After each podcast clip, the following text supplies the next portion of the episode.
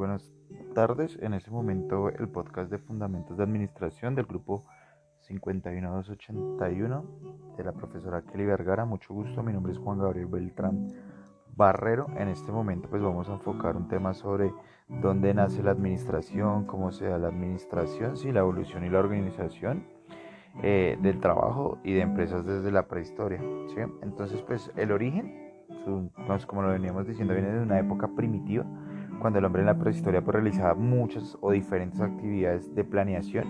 Podrían ser sencillas, complicadas, pero deberían siempre planearse. Eh, eran tareas arduas como el tema del cazar, recolectar sus alimentos, reproducir, reproducirlos y demás. Eh, actividades un poco más complejas como definir eh, el lugar para establecerse. a medida que la tarea pues cada vez se complicaba más, pues ellos tendrían que ir evolucionando igual que que evoluciona el hombre. Esto ha venido evolucionando a la par del hombre. ¿sí?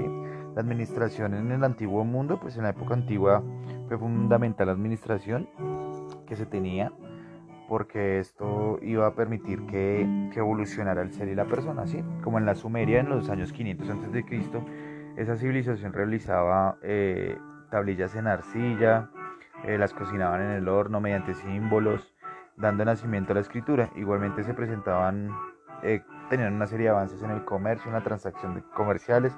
Los palacios eran los principales y primeros centros administrativos que manejaban almacenes para acumular alimentos y demás. También podemos ver que en Egipto en los años 4000 a.C. eso fue como una marca en administración basada en la coordinación de, de grandes masas para la construcción o para cumplir un objetivo fijo. ¿Sí? Hablamos en el caso de los faraones que pues tenían amplia capacidad de planear, organizar y controlar todas estas masas, ¿sí? Para construir las pirámides y monumentos que inclusive en este momento vamos a ver. En el tema de, eh, hablamos también de los babilonios en los 2000 y 1700 antes de Cristo. Eh, fue una administración firme, ellos se basaron más que todo fue en el poder político, ya que la ley y la justicia se volvieron parte fundamental para ellos. ¿sí? Sus grandes centros administrativos eran los tribunales donde contaban con jueces que hacían cumplir pues, severamente las leyes y los códigos eh, Hammurabi que tenían en esa época. ¿sí? Eh, también tenemos otro punto muy importante que es el del de los hebreos, perdón, que muestra grandes líderes, en un ejemplo muy grande los eh, Moisés, que efectivamente pues eh, él tenía un tema de autoridad y delegaba funciones mediante la asignación de tareas y habilidades de gobierno, ¿sí? Entonces también implantó un poco ahí el tema de la política. En China, en el año 1100 a.C., los antiguos chinos pues también destacaron por administración, aparte que eran muy organizados, tenían demasiado control y dirección y planeación. Además de que pues ellos en distintos periodos fueron aportadores o aportaron, perdón, varias cosas, como la ah, fue la escritura del show, guía de las tareas que debían cumplir severamente los los emperadores, dando como resultado la, definición de funciones. Sí, también se destacó el sistema administrativo ordenado y bien desarrollado, sí, para problemas modernos de administración pública que permitió que gobernaran durante varios siglos en el periodo chino. ¿sí? En Grecia, en los años 500 a.C., pues hubieron varias personas que aplicaron para, la, para el tema de la administración como lo fue Platón, que dio el origen a la especialización de acuerdos de las aptitudes del ser humano, eh, Pericles con la selección del personal de pautas a principios básicos de la administración y Aristóteles, que aportó sobre la búsqueda del Estado perfecto. En Roma, en el año 200 a.C., esta civilización fue pues eh, parte de la administración moderna, ya que pasó de su periodo de república del Imperio Romano, ¿sí? de una administración centralizada a realizar grandes transformaciones administrativas e importante, y es importante destacar que en Roma realizó una clasificación de las empresas públicas que eran actividades del Estado, semipúblicas, pertenecientes a sindicatos y privados. Ya estamos viendo una organización más enfocada en nuestra época.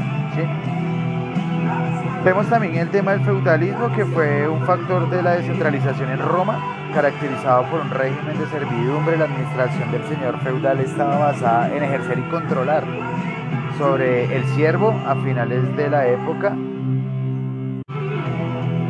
Muchos siervos se volvieron trabajadores independientes, formando talleres artesanales, dando eh, pauta a nuevas estructuras de autoridad en la administración, ya que convirtieron en artesanos patrones quienes trabajaban en conjunto con sus aprendices, quienes dejaban su confianza para delegar su autoridad. Entonces, ¿qué vemos en la parte de la administración a mi modo personal? Que todo en este mundo se debe mover en un medio administrativo, sí, debe haber una administración y una organización para que, para que todo fluya y funcione y más que todo, digamos, en una empresa independientemente de la actividad económica que represente. Esto es muy importante para toda la humanidad lo cual consciente o en la prehistoria inconscientemente se venía practicando. ¿sí? Organizar como lo es eh, cazar un animal.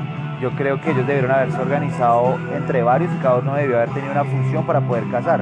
Porque si iba uno solo a cazar un animal muy grande, pues lamentablemente probablemente iba a perder esta, esta pelea. Pero si se organizaban donde distribuían una distinta función para la caza, pues ahí ya estaban ejerciendo la administración.